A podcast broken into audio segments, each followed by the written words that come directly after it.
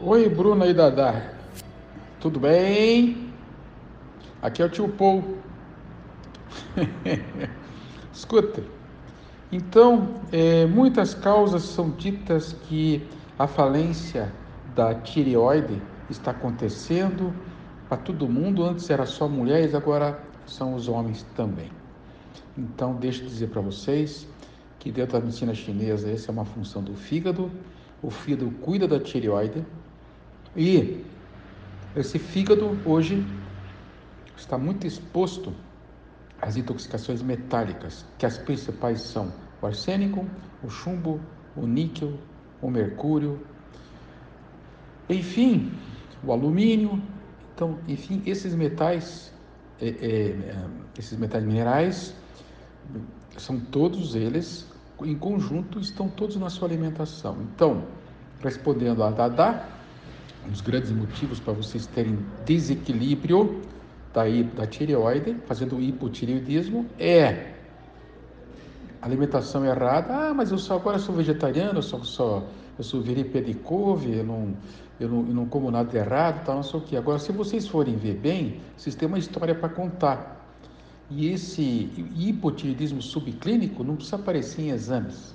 Então tem que ser tratado. Então o que, que eu digo para vocês?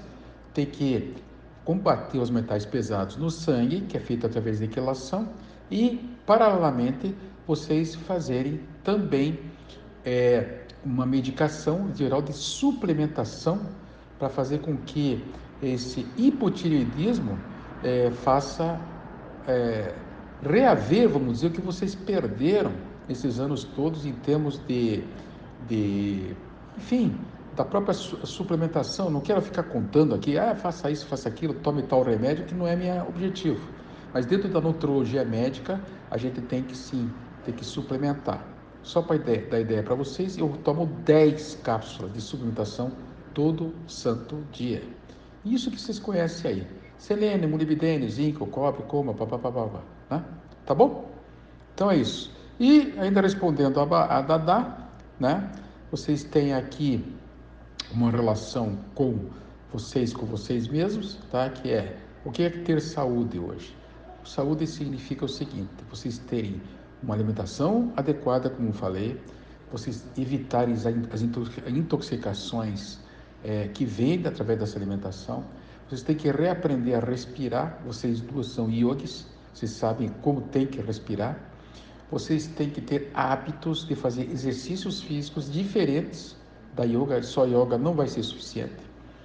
E vocês têm que ter projetos de vida. Sempre ter um projeto de vida, tá?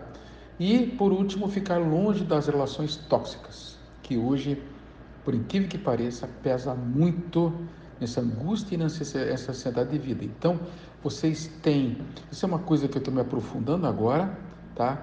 Em, em, identificar essas personoides que estão ao nosso lado e que ficam é, nos induzindo, tá?